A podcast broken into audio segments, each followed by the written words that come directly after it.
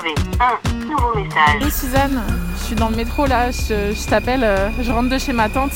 Je suis allée lui rendre sa tente euh, parce que elle m'avait prêté une tente il y a quelques années maintenant, mais tu sais comment c'est, tu, tu te fais prêter un truc ou tu prêtes un truc et tu le retrouves dix ans plus tard.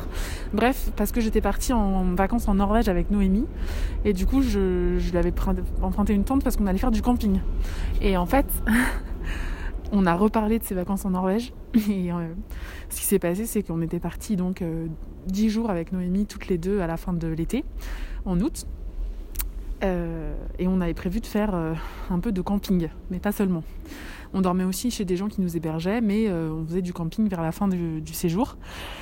Et, et donc euh, Noémie m'avait dit euh, Ouais, t'inquiète, euh, moi je vais prendre le sac de couchage super performant qui résiste à des températures extrêmes que mes parents avaient acheté quand on est parti visiter le parc du Yellowstone.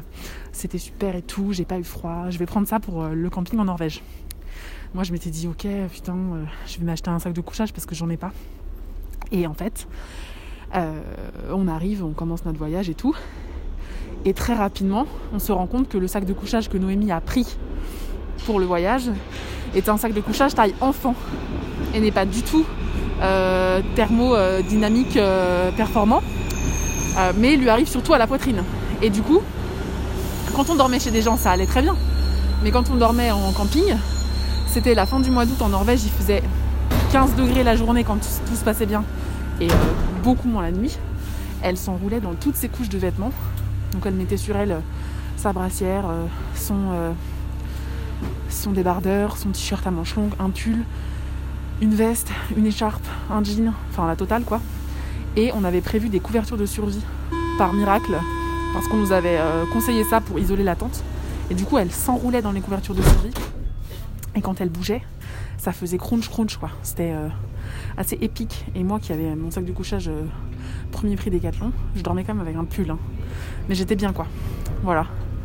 Donc euh, les vacances de l'extrême par Noémie. On a tellement ri quand même, franchement. Sac de couchage taille enfant quoi. Ça va qu'elle est pas très grande.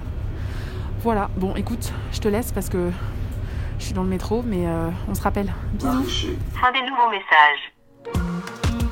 Appel manqué. Un podcast des productions Gros comme ma tête, écrit et réalisé par Mao et Suzanne.